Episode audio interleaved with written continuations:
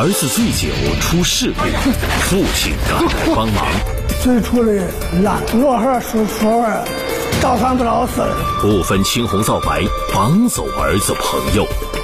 防着我逃跑，半夜的时候我出来接手，他们两个看着我。究竟谁该为儿子的伤负责？荒唐父亲又该当何罪？敬请收看《法治天下之醉酒儿子，荒唐爹》。讲述典型案例，传播法治声音。大家好，我是罗旭，欢迎各位收看今天的《法治天下》。今天我们要给您讲的这起案件呢，就是因为亲情，结果犯下了大错。这是一起什么样的案件？我们进入今天的《法治天下》。二零一四年二月二日，在河南省鲁山县务工的小李，与朋友小张共同饮酒后，骑着一辆摩托车，在城郊的花园路。与其他车辆发生碰撞，事故造成小张的嘴部受伤。随后，两人被送往鲁山县人民医院接受治疗。得知小张受伤的消息，小张的父亲老张连忙带着自己的几名亲属赶到医院了解情况。去瞅见张妹妹啊，嘴出来了。现在脑花究竟啥玩意儿嘞？问张孩，张孩又说说不清。老张以小李应对交通事故负责为由，强行将小李带回了自己的家中。直到次日下午四点钟左右，在他人的担保下，老张才将小李放回。接着，小李在同事的陪同下向警方报案。随后，老张在家中被警察抓获。老张的几名涉案亲属得知消息后，离家出逃。二零一四年九月十六日，鲁山县人民检察院以被告人张军坡涉嫌非法拘禁罪，向鲁山县人民法院提起公诉。这起案件我们到底该如何解读？我们今天请到了本案的主审法官，河南省鲁山县人民法院的曾艳阳法官，有请曾法官。周法官你好，罗旭你好啊！这起案件当时你接到了以后啊，看了卷宗什么样的心情啊？我的心情当然是非常的沉重。首先呢，我理解老张作为一个父亲的感受。当知道自己的儿子受到伤害后，嗯，老张第一时间站出来为儿子维权，是，这也是人之常情。其次，更多的是为老张感到惋惜。嗯。首先，您先给我们讲讲这小李和小张之间啊，他们俩人之间怎么认识的？他们是个什么样的关系呢？小李是陕西省人，在我们鲁山县打工。嗯，小张是鲁山本地人，他们两个人呢都是非常喜欢上网的年轻人。据小李说，事发当天，他和小张第一次相识，当时两人都来参加另外一个朋友的生日宴会。小张仗义豁达的性格给小李留下了很深的印象。在几人饮酒结束后，未尽酒兴的小张主动提出邀请小李去其他地方继续喝酒。白天上午，我们六七个喝了两瓶酒，是他骑着摩托带着我搁那块上县城。最后他问我喝好了没有，我说没有。我说你喝好了没有？他说没有。我们又到南环路一家饭店。来到饭店后，两人又遇到了另外的一个朋友，于是三人坐下来继续开怀畅饮。据小李说，三人又喝了将近两斤的白酒。晚上十点钟。那位朋友由于有急事，就提前离去。之后，小张和小李也离开了饭店，准备回家。当小李和小张两人骑着摩托车行驶至城郊的花园路时，与一辆面包车发生碰撞，造成交通事故。撞着了，我手机摔坏了，我叫路边的人报的警。接到报警后，鲁山县公安局交警大队民警迅速赶往事发地点。我们到现场以后，发现这个小张伤情比较严重，满脸都是血，且闻着他那个身上有很大的酒气我们在现场给他拨打幺二零急救。后来幺二零急救车来了以后，我们随着幺二零急救车到鲁山县人民医院给他进行救治。来到县人民医院后，酒醉程度较轻的小李，在交警的允许下返回了务工的住所。回到家后的小李一直惦记着受伤的小张，也担心小张没有钱去支付药费，于是找到了自己的老板。回来叫我们的老板带着我，我拿点钱去医院给他看。当小李和他的老板带上钱赶到医院去救助小张的时候，却发生了一件让他们意料不到的事情。跟他在一起喝酒这人醉得很，他当这砸三三扇窗户，把人家窗户钱赔下一万三百。小张耍酒疯，毁坏了医院的财物。小李的老板为他垫付了赔偿款和医疗费用，之后就离开了医院。想着他俩也认识嘛，叫俺叫叫俺家这人在这伺候他嘞。随后。小张渐渐的清醒了一些，他通过医护人员与家里取得了联系。小李以为，等小张的家人来了，他就可以走了。但是他万万没有想到，随后赶来的小张家人竟然将他扯进一个巨大的漩涡，无法脱身。家人接到电话以后是什么反应？老张当时说了什么，做了什么呢？老张呢，爱子心切。当接到电话后，他是心里是非常的紧张。儿子到底怎么样呢？老张的心里没底。于是呢，老张就联系了自己的女婿、外甥等四人，一起开车来到了医院。到医院后，焦急的老张在急诊室见到了儿子小张。小张的惨样。让他心疼不已。最初的烂，从这烂着。罗汉说说话，照三不照四，他喝醉喝醉了。老张询问儿子小张车祸事故到底是怎么回事，但是醉酒的小张却支支吾吾的，没说出所以然来。于是，老张等人询问了在旁边陪护的小李。当老张得知是小张和小李开的车出的事后，就认定小李应该为儿子的伤承担责任，要赔他钱呢。最后我说了，我今天喝多了，明天再说吧。他不行，他怕我跑了。最后，老张提出，小李必须跟他们走。我不行，今天喝多了，说不成事。他几个强行拉我，我不去。好说歹说，他也不听，不听，后来生气了，打了。据法庭调查，在医院的四楼，老张几人对小李拳打脚踢，随后强行将小李拉下楼去。当几人拉着小李行至医院二楼时，小李的手紧紧地抓住了走廊的扶手。几个人看实在无法将小李带下楼，便丢下小李下楼走了。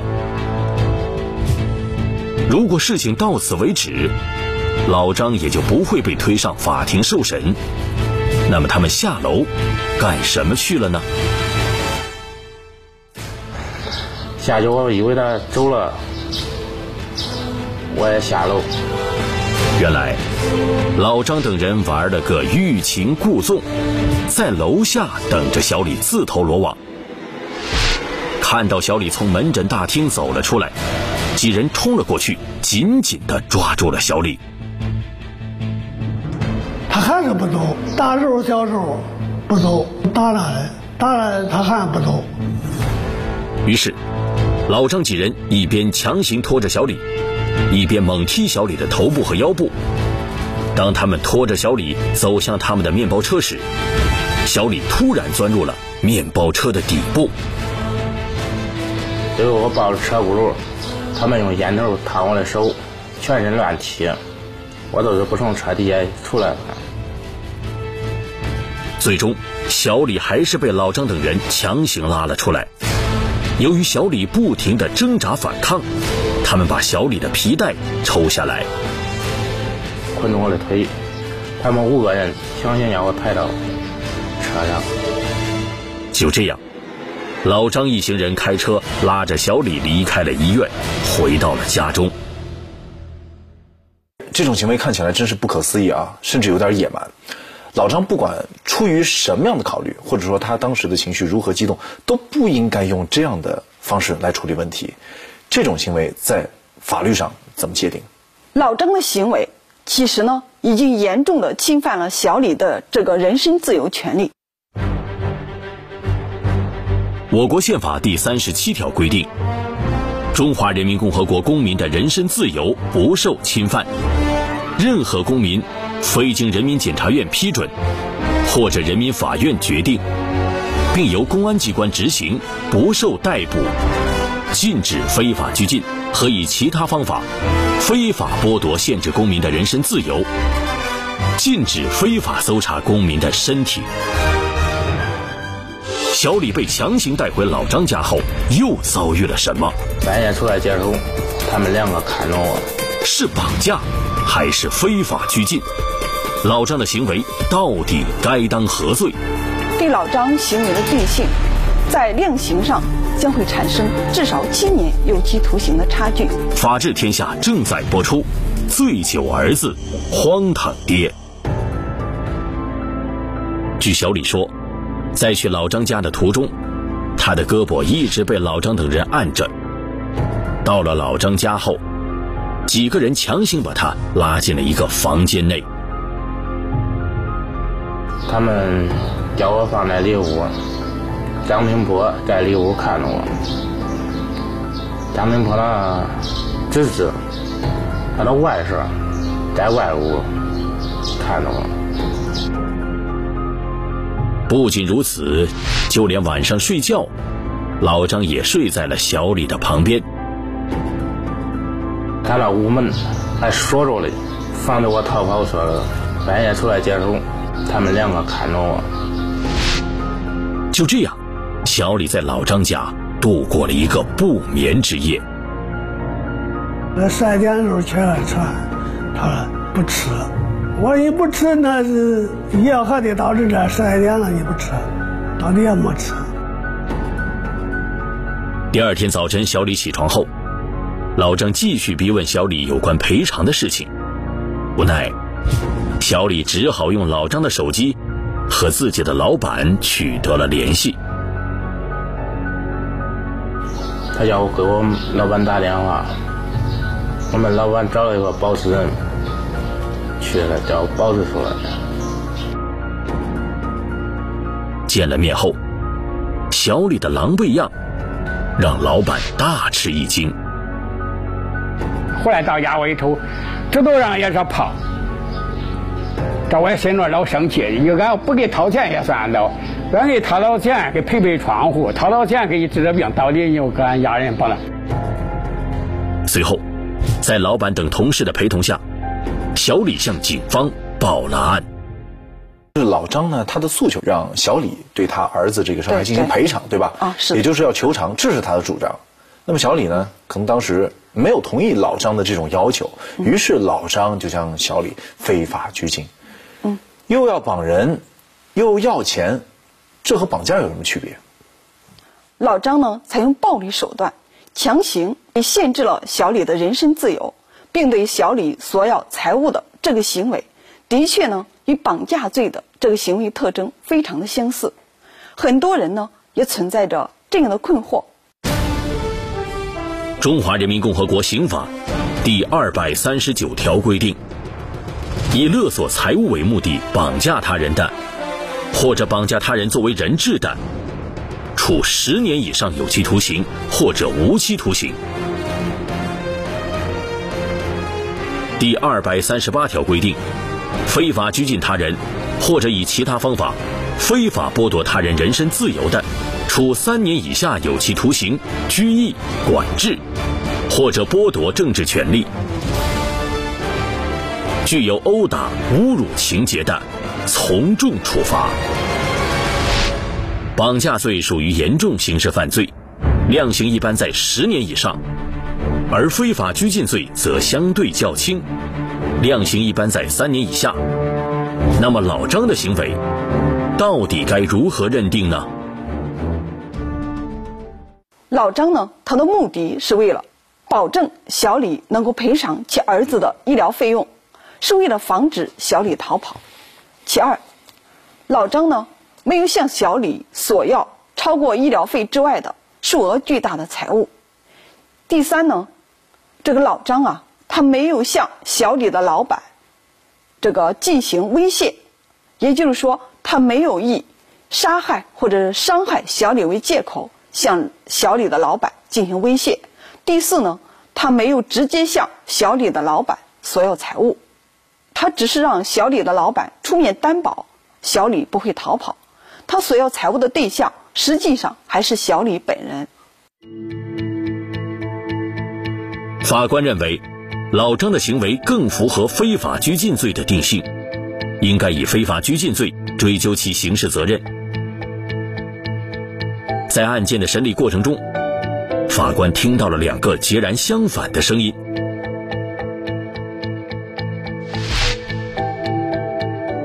被害人小李说，老张等人对他的所作所为，应属于情节严重的恶意限制人身自由的行为。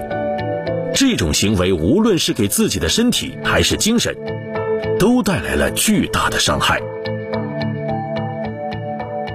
当时我心里刚好一直害怕，我说离开庐山吧，我都不想干了这活当时见了陌生人，我都害怕。小李要求严惩老张，而老张则辩解说，他把小李拘禁在他的家中，并没有超过二十四小时。而且在家中也没有殴打虐待小李，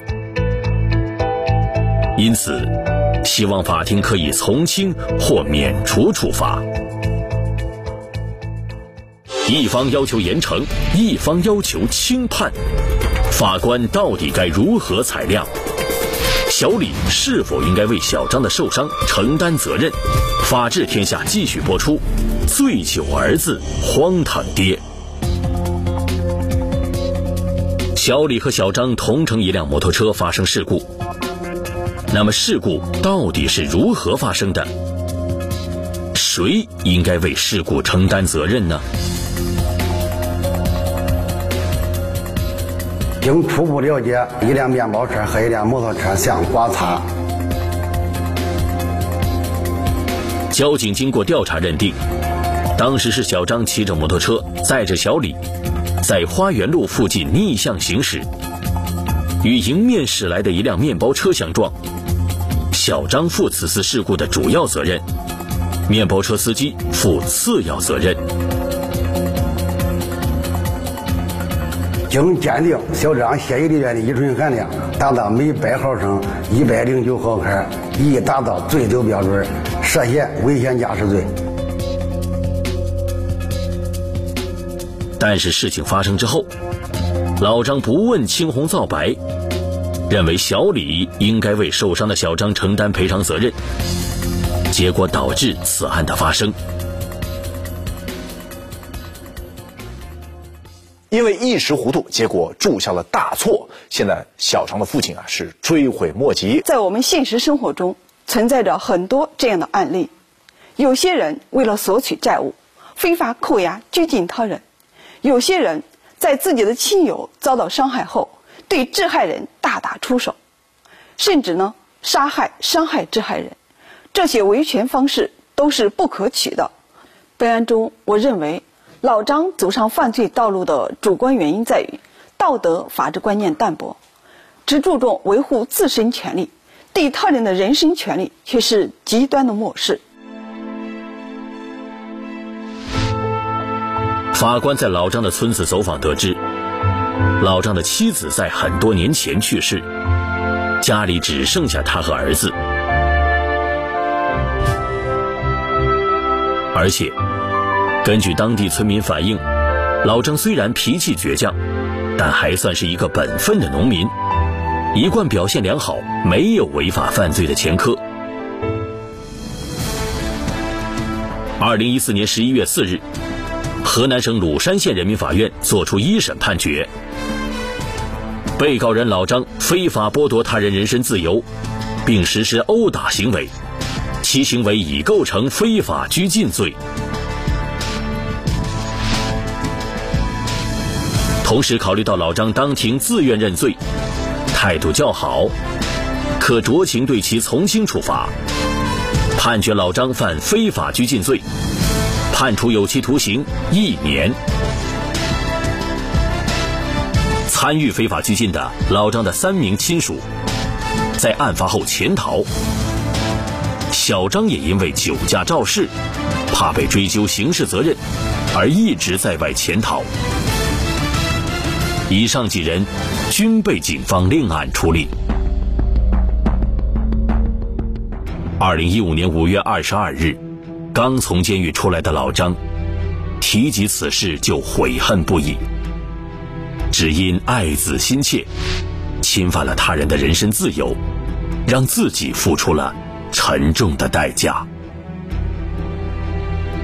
错嘛，那肯定是错。农村人他仅是说一句两句，他都表示他的意思。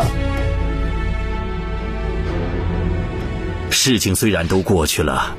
可是入狱服刑的不光彩经历，依旧让老张在村子里抬不起头。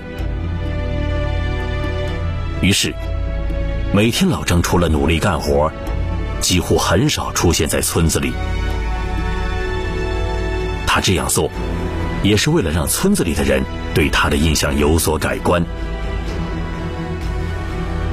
与此同时，老张也正积极的联系在外潜逃的几名亲属，劝说他们早日回来自首。